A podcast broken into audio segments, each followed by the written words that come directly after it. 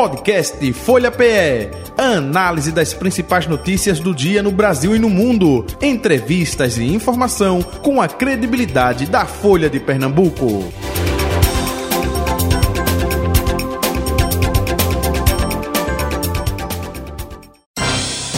Folha Política. Folha Política se recebe o deputado estadual do Republicanos, Mário Ricardo, ex-prefeito de Igaraçu, com a gente aqui na bancada da Folha FM. Deputado, muito bom dia, prazer revê-lo, seja bem-vindo.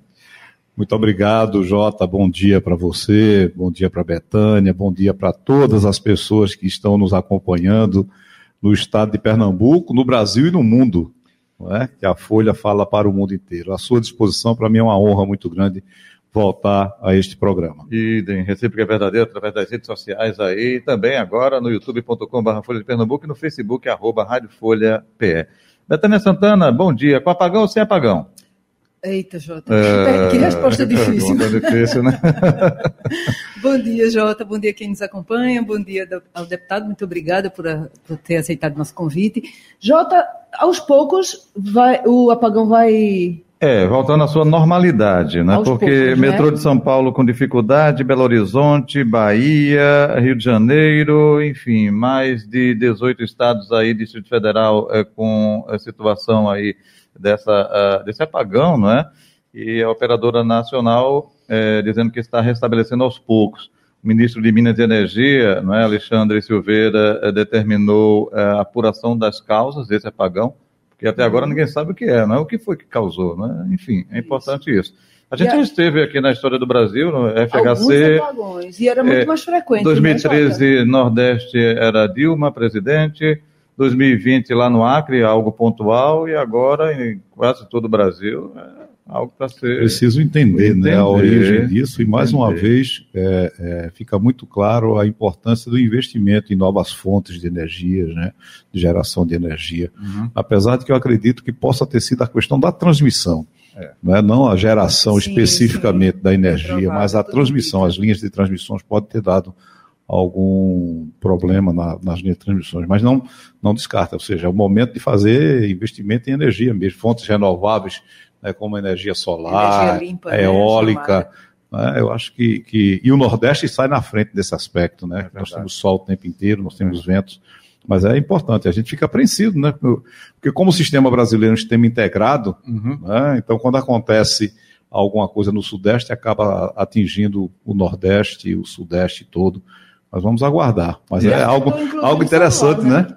Afetou inclusive celular, celular, porque tinha algumas redes que não estavam funcionando Isso, direito, operadoras, né? foi, exatamente. Acho que era bateria, tinha um vínculo aí Isso. algumas operadoras. Isso, até aqui para baixar é, é, a matéria da agência Rádio Web, que é de São Paulo e de Brasília, a gente teve dificuldade. dificuldade né? Né? É, são, os, são os tempos, é, né? O mundo moderno, né? o mundo conectado, o mundo que precisa de energia, o mundo que que precisa cada vez mais de cuidados, uhum. né, de cuidados. E aí entra a questão ambiental, tem uma série de aspectos a serem discutidos atrás de um apagão desse, né? Deve mexer com todo, todo mundo, né? Perfeito. Para perfeito. tudo, mexe com as cidades inteiras. Deputado é, Mário Ricardo, até é, eu disse, olha, é, quando chegou aqui, prefeito, opa, prefeito não, deputado. Mas é, é porque fica na eu mente. Eu carrego com muita pronto, honra, pronto. viu, esse título de prefeito. Porque viu? fica na mente, né? Prefeito de Igaraçu, o trabalho realizado lá, enfim até porque é votos para deputado estadual, justamente em virtude do trabalho apresentado lá no município, né? É, ampliou, enfim.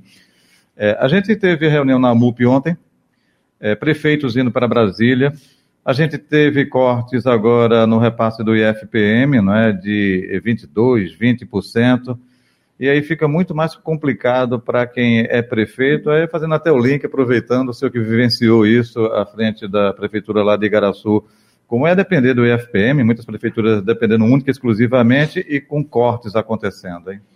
Olha, é um, é um desafio muito grande para qualquer gestor. Agora, os gestores que não se planejam, os gestores que não têm uma equipe organizada, um gestor que é instável, que muda de opinião com a força do vento, né, esses enfrentam muito mais dificuldades.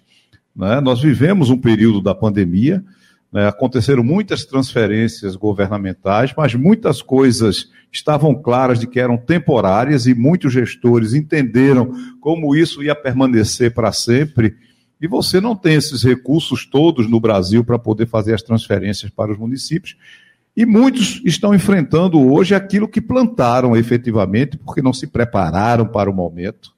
Né? Outros não, outros têm as dificuldades porque vivem 100% praticamente do FPM, os municípios menores, né, os municípios do sertão pernambucano, esses, esses, enfrentam uma dificuldade muito grande. Mas os municípios de porte médio, maiores, têm outras fontes de renda. E se tiver um bom planejamento, uma boa gestão, eles têm dificuldade? Tem, mas não têm as mesmas dificuldades que esses municípios menores. Então, a nossa reunião ontem na MUP, né, enquanto deputado estadual, uhum. para nos solidarizarmos com com esses municípios, fazemos a interlocução com a bancada federal que esteve presente ontem também, mas também ficarmos atentos nas movimentações do Estado para que a, a, os projetos que cheguem lá do Executivo, eles não, não penalizem os municípios, ele não tire dos municípios a, a, mais alguma coisa do que já tem sido tirado em função das contenções do governo federal, porque o governo federal precisa zerar o déficit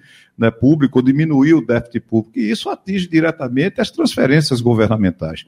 Então, a gestão, ou seja, administrador público, prefeito, que só quer ganhar eleição e quer fazer politicagem, na hora que chega uma crise, ele não sabe como fazer, entra em desespero, começa a se apavorar, né, quer tomar empréstimo para fazer gerar mais problema para o município ainda. Então, é gestão. E aí, isso, o povo, é bom que o povo fique atento nesses momentos de crise para ver quais são os verdadeiros gestores, aqueles que têm equilíbrio, que têm capacidade de enfrentar esses momentos. Uma das maiores crises que nós enfrentamos, e eu vivi isso enquanto prefeito de Igaraçu, foi 2014, quando nós assumimos o, o governo em 2013, nós entramos numa crise violenta em 2014, 2015, né? foram anos dificílimos para os gestores municipais, com a queda também de FPM, com a queda da, da atividade econômica, isso está tudo atrelado, né? A ICMS, né? a, a imposto de renda,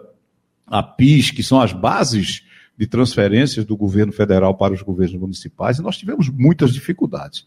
E aí foi fazer gestão mesmo, cortar na carne, planejar, ver aonde era importante fazer os investimentos, porque tem prefeituras que estão inchadas né? Ou seja, a política ou a politicagem falou mais alto do que a gestão, do que o serviço a ser entregue à população, se encheu a população de um monte de cabos eleitorais, e aí agora, quando chega esse momento de dificuldade, não faz as entregas à população. Então é um equilíbrio. Tem as dificuldades? Tem, mas tem gestão.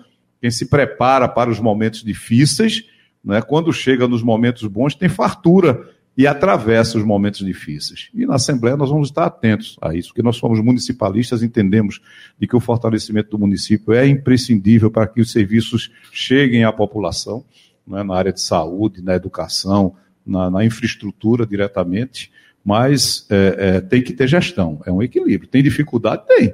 Ou seja, se imaginou que aquelas transferências todas que aconteceu no período do tempo de Covid fosse permanecer o tempo inteiro. E muitos não se prepararam para isso. Muitos não se prepararam. Por isso que estão enfrentando esses momentos difíceis. E aí a gente não quer que agrave mais a situação.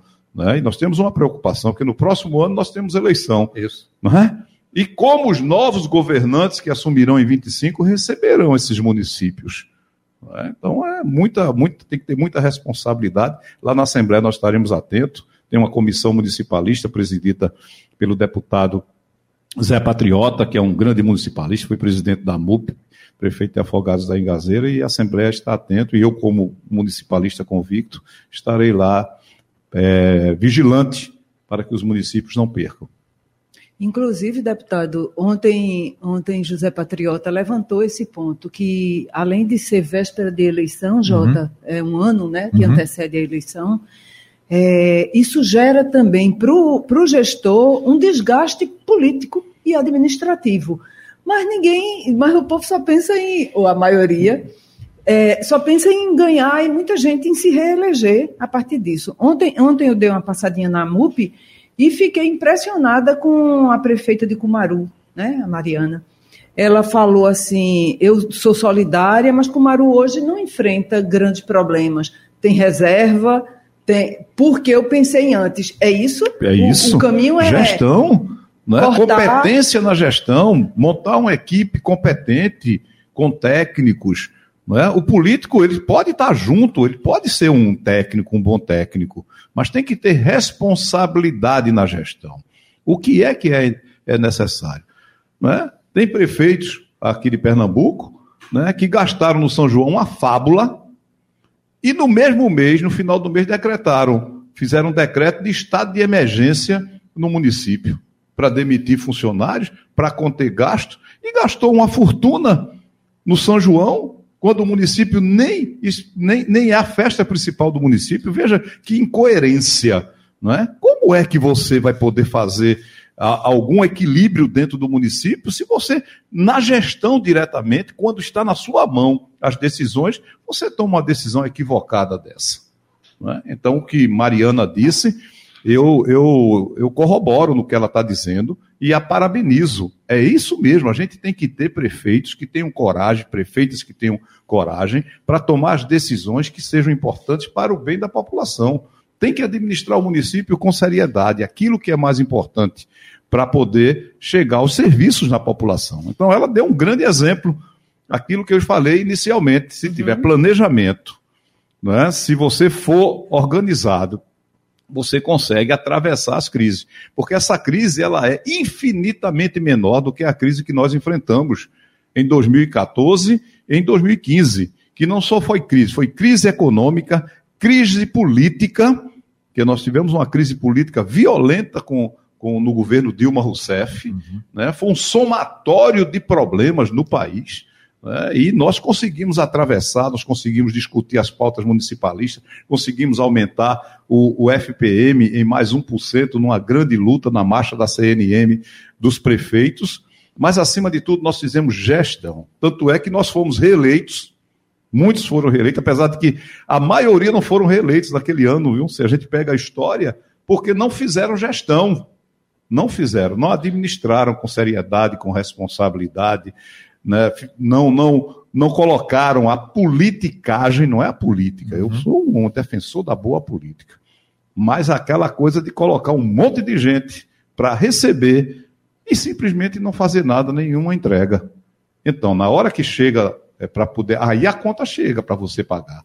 Né? Aí que chega pagar. Então, Mariana está de parabéns, eu fico muito feliz. Isso é muito bom e sirva de exemplo para os outros prefeitos, para as outras prefeitas, de que o dever de casa deve ser feito, mas desde o início. Hum, não pode ser feito só no momento. Então tem que ter organização desde, desde o começo. Eu gasto o quê? Aonde é importante gastar? Eu vou economizar o quê para poder fazer isso? Então, Parabéns a ela e eu fico feliz de ouvir esse relato que você está trazendo para a gente. Ô, deputado, e o, o governo do Estado, que está preparando um pacote fiscal, né, que parcialmente já está prontinho e deve ser encaminhado até o fim do mês, segundo a governadora disse ontem, uhum, Jota. Uhum, uhum. E, e aí, ele, esse, esse pacote prevê uma redução do valor do IPVA né, e um acréscimo do ICMS, que é o ponto que está mais nevrálgico aí nessa discussão. O senhor, hoje o secretário da Fazenda diz, o Wilson, Wilson Lapa, né? Wilson o quê? Wilson José. Wilson. Wilson de Paula. É o Wilson de Paula. É, que, que, o, que haverá um benefício grande para os municípios no equilíbrio IPVA e CMS. O senhor tem acompanhado, o senhor tem participado muito das discussões do Executivo, né?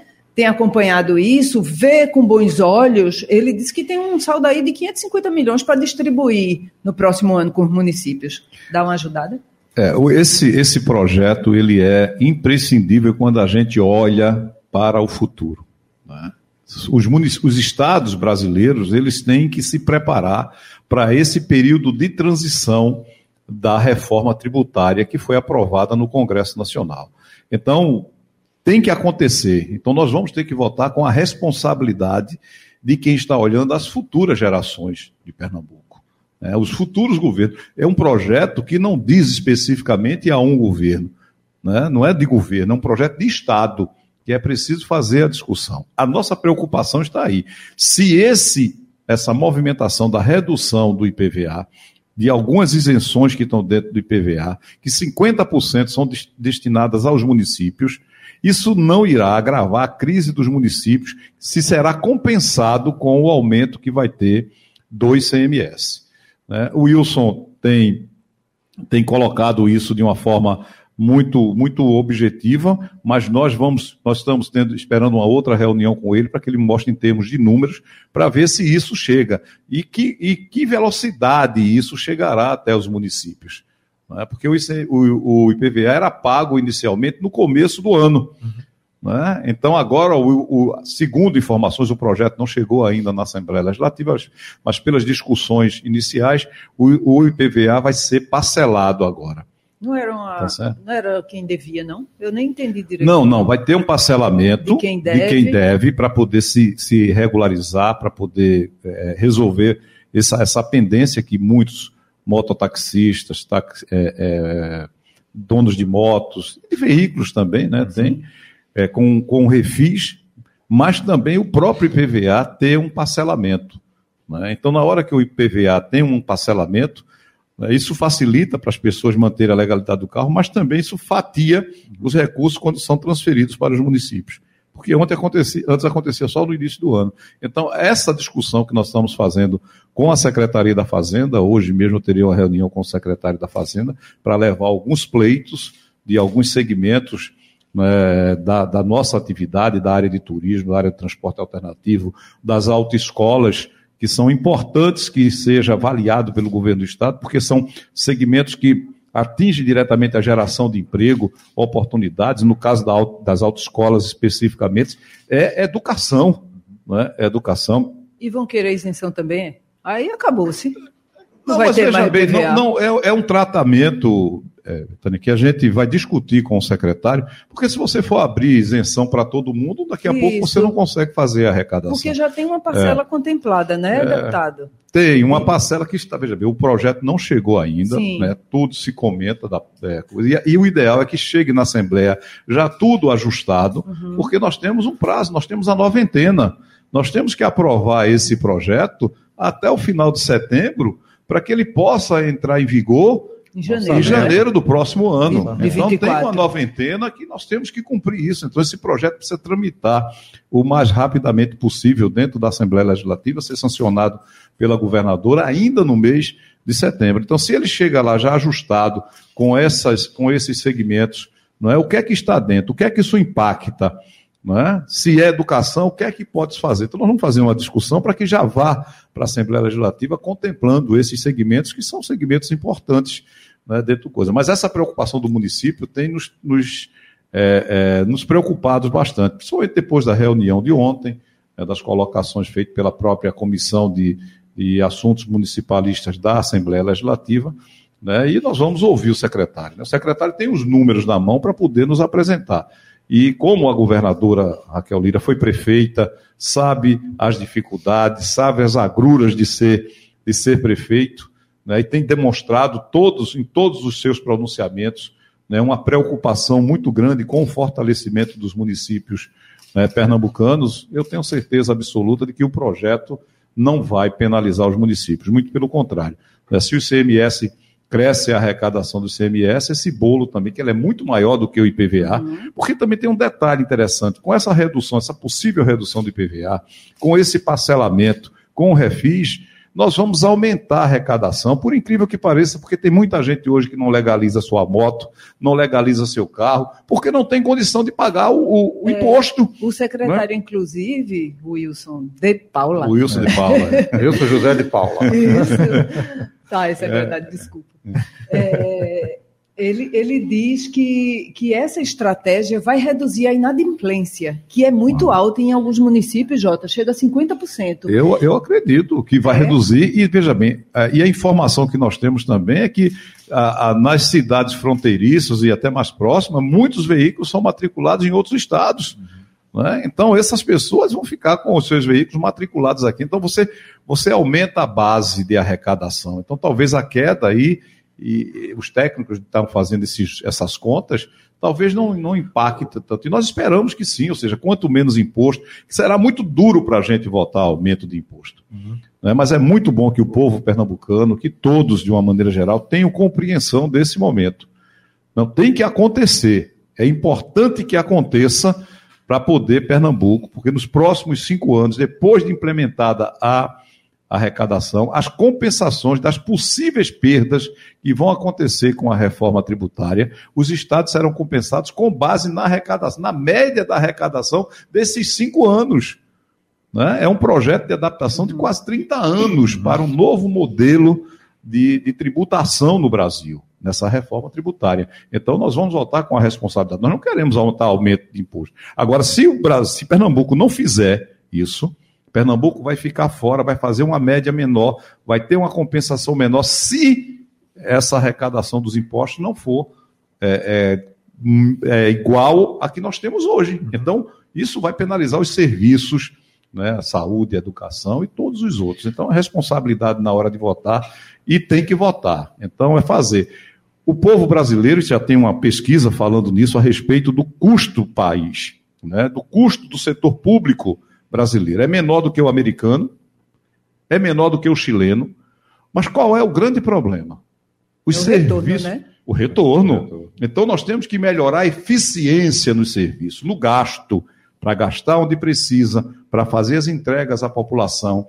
Então, esse é um assunto que a gente vai ter que se, debater, se debruçar sobre ele para poder o, os serviços melhorarem. O deputado Mário Ricardo, o senhor falou aí é, dessa questão é, de é, ter que é, analisar o projeto. Vai ficar um espaço muito curto, não, porque chega no final do mês, né? Deve chegar na Assembleia, né? É, a governadora disse que chega ainda esse mês, aí então, não deu data. Jota. Jota, chega, mas veja bem, o, o imposto ele está sendo colocado, veja bem, ele, ele, nós já tivemos uma, um, alguns encontros que aconteceram é, é, com, a, com a representação da bancada da Assembleia Legislativa, das lideranças é, de partidos políticos né, e, e a, a, presidência, presidente de comissão, né, os números já foram debatidos, né, é, a apresentação do projeto vai ser um projeto muito objetivo, muito, muito claro e com pontos específicos né, da redução daquilo que é preciso reduzir e daquele aumento que precisa ter. Então a gente quer que o chegue lá é, é, é, ajustado, por isso que não foi enviado ainda, Perfeito. porque essa semana que Perfeito. nós estamos vivendo agora será uma semana de discussão, de ouvir alguns segmentos da sociedade, que o governo está fazendo isso com muita, com muita responsabilidade, os secretários, o Wilson ter se colocado à disposição, Fabrício, né, é, é, Túlio lá na Casa Civil, né, o governo tem tido uma preocupação muito grande para que chegue é, esse, é, esse projeto lá na Assembleia redondo, que a gente não precise fazer nenhum tipo de emenda a, a um projeto. Né? Então, com a e, responsabilidade. E com a alíquota definida, né? Porque eu acho que o ponto, o entrave maior é esse. É, né? é Porque... essa, essa, essa questão de chegar na alíquota justa, né? A governadora Raquel Lira não gostaria de mandar um aumento de imposto. Ela vai ter que mandar em função das circunstâncias que nós estamos vivendo no país. Os outros estados já fizeram isso. Né? E agora falta Pernambuco, Paraíba e Rio Grande do Norte. É, né? até acho que o Rio Grande do né? Norte já definiu tá isso, enfim. É, eu, eu tive informação, ouvido. depois daquela nossa conversa lá na própria Assembleia Legislativa, não tinha é, a informação que tem na Casa Civil é que não, o Rio Grande do Norte não, não tinha definiu? feito aí, não definiu ainda. Iria definir agora, junto com Pernambuco. E eu acho que esse diálogo, né, a governadora Raquel Lira tem se preocupado bastante nessa questão de estabelecer um diálogo dentro desse consórcio do Nordeste, né, com o governo federal essa guerra fiscal que existe hoje, ela acaba sendo ruim né, para os estados de uma maneira geral, porque todos perdem. Eu acho que se a gente encontrar um equilíbrio e buscar outros mecanismos, então os estados que foram mais eficientes na forma, na qualificação profissional, né, na, nas, nas situações, ou seja, Pernambuco não tem um estado melhor para a área de logística do que o estado de Pernambuco. O estado de Pernambuco é um estado de integração. Né? Então, você tem a vocação para determinados tipos de negócios, né? e deixar essa questão do incentivo para discutir com muita responsabilidade, senão daqui a pouco com uma guerra fiscal muito grande, o camarada está na Paraíba, na divisa da Paraíba, daqui a pouco quer vir para a divisa de Pernambuco, né? porque aí começa essa guerra fiscal. Então eu acho que a reforma também tributária vai é, parar um pouco essa, essa guerra é, é, fraticida que todos perdem. Né? Então eu acho que a preocupação, Jota, que você tem, uma preocupação que nós temos também, para que não fique o espaço muito pequeno, mas que o projeto chegue lá o mais ajustado possível. E os técnicos hoje da Fazenda, tanto o Fabrício, do Planejamento, né, quanto o Wilson, da Secretaria da Fazenda, têm tomado todo cuidado. São dois grandes técnicos qualificados, né? O Fabrício fez um grande trabalho é, lá em Alagoas, né, no estado de Alagoas, e o Wilson fez um grande trabalho é, é, em Brasília. Então, são duas pessoas com um conhecimento grande do, do, do, processo e a sensibilidade do próprio governo, né, que precisa levar em consideração esses aspectos uhum. do município, mas que a população ganha. Eu acho que a população também ganha essa questão do, do dos mototaxistas, dos taxistas, né, do, do, do, de uma maneira geral, né, do IPVA. O IPVA é. do Pernambuco era muito caro. Né? Muito que atinge diretamente hoje. Condução escolar também, não é? Também, transporte escolar. E tem uma comissão querendo ainda para os toyoteiros e para os donos de vans, aí eles estão que fazem é, transporte alternativo. É, existe interior, existe né? um pleito, né? Que, que é preciso entender que, veja bem, o transporte alternativo é uma concessão pública também, como é o ônibus. Então tem que qual, qual é o tipo de, de incentivo que pode ser dado disso. Ao invés de ser uma, uma, vamos dizer, uma isenção por ser isenção, não, isso é um incentivo. Uhum. É? É, o, é o microempreendedor individual que está lá atrás do carro, muitas vezes em locais que o setor, vamos dizer, um, do, do sistema não chega. Não chega. Eu vou, eu vou, citar um exemplo de, de Igaraçu, na região metropolitana. é? O distrito de Três Ladeiras, em Igaraçu. O distrito de Três Ladeiras, que está dentro da região metropolitana, que é atendido pelo consórcio Grande Recife, que tem 5 mil habitantes, não tem transporte. Dentro da região metropolitana. É. Então, nós temos algumas coisas que precisam ser discutidas, né, e pormenorizadas né? e ajustadas, e às vezes um incentivo para poder alguém formar uma empresa, para comprar um ônibus, para comprar uma, uma, uma van, desde que seja regulamentado. Tudo tem que estar regulamentado dentro do Detran para poder receber qualquer tipo de benefício. Uhum. Deputado Mário Ricardo, tem conversado com o presidente estadual eh, do seu partido, Silvio Costa Filho, eh, ele está na expectativa de ser anunciado ministro a qualquer momento, como é que está? Olha, enquanto, veja bem, enquanto ali eh, do partido de Silvio, do, do, do Republicanos, né, mas acima de tudo, enquanto pernambucano, nós torcemos para que isso se torne realidade. Acho que é muito importante para o estado de Pernambuco. Mais uma vez, o estado de Pernambuco está dando uma demonstração né, da sua força, da sua pujança política. Não é? Nós temos já Luciana como ministra, Zé Múcio como, como ministro. André é, de Paula. André de Paula como, como ministro. Então, entrar mais um outro ministro, isso é de uma importância gigantesca para nós pernambucanos e nós nordestinos.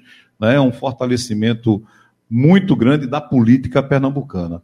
A expectativa é grande, né? as tratativas em Brasília elas funcionam né, num outro formato né, das votações do Congresso Nacional, mas eu tenho certeza absoluta que Silvio, Silvinho, na hora que o presidente Lula o convocar, ele será um ministro dedicado, comprometido, que vai ajudar o Brasil né, e muito particularmente o estado de Pernambuco. Nós estamos na torcida, não é uma coisa fácil. Ser ministro de estado já é um grande desafio. Né? Quantos estados e quantas forças políticas existem no Brasil com capacidade de, de, de ocupar um ministério? E nós temos mais um pernambucano assumindo esse papel vai ser motivo de muita satisfação, de muito orgulho para todos nós pernambucanos. Nós, particularmente do partido, estamos nessa torcida aí. E, Mas... e o republicano já fica todo amostrado para 2024, né? Não é. Mas veja bem, os partidos políticos eles precisam né, ser fortalecidos no Brasil. É, então, na hora que tem uma movimentação dessa, e veja bem, o Republicanos teve um papel importante na eleição do presidente Lula aqui em Pernambuco, né? diferente do que aconteceu em vários outros estados. Aqui em Pernambuco, o Republicanos ele marchou firme ao lado do presidente Lula, entendendo de que precisava precisávamos viver um novo momento, né, essa questão do fortalecimento da democracia, né, do olhar para o social com muito mais cuidado, com muito mais zelo.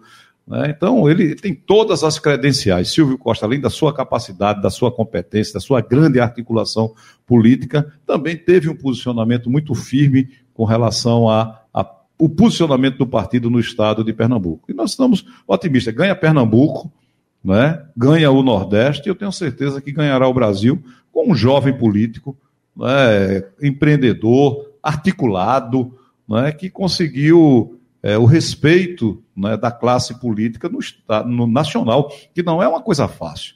é, e que talvez uhum. traga mais o republicanos em nível nacional para perto do governo Lula, né? Porque nacionalmente ele anda meio, às vezes volta, às vezes não volta, bem dividido. Uhum. Mas é, o partido cresceu bastante nessa eleição, né? tem uma representatividade muito grande no Congresso Nacional. Né? E como toda representatividade grande, acabam tendo várias cabeças que pensam diferentes.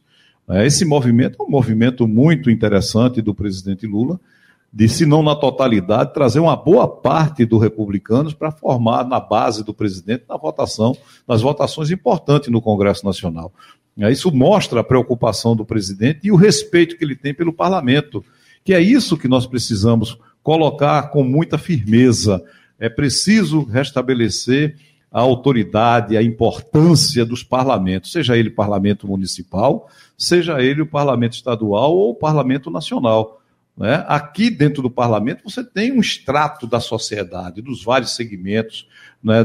seja religioso, empresarial, né? trabalhista. Então você tem uma série, uma, uma, um, um, uma, um retrato né? do país, como tem dentro dos municípios, a responsabilidade dos vereadores em votar não só o orçamento, em votar qualquer outro projeto que mexa diretamente na vida das pessoas. Então o presidente Lula está dando, né, como um democrata que ele é, tá certo? a importância devida à, à chegada dos republicanos para poder formar a sua base de sustentação no Congresso Nacional. E o Republicanos chega a Igaraçu, é? Em 24, ah. 25? É isso, Jota?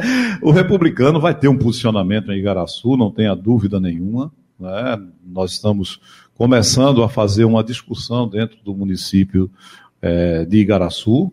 Né? Estamos formando né, fortalecendo o partido, construindo as bases para que o partido tenha um bom quadro de candidatos a vereadores para poder apresentar ao povo de Igaraçu. Vamos discutir o município de Igaraçu e apresentar ao povo de Igaraçu um projeto novo para a cidade. Como eu fiz lá em 2011, em 2012 nós apresentamos esse projeto, discutimos com o povo de Igaraçu e o republicano estará, sem dúvida nenhuma, o republicano e todos os partidos que pensam na boa política, que querem fortalecer o município de Igaraçu, né, nós estaremos fazendo essa discussão.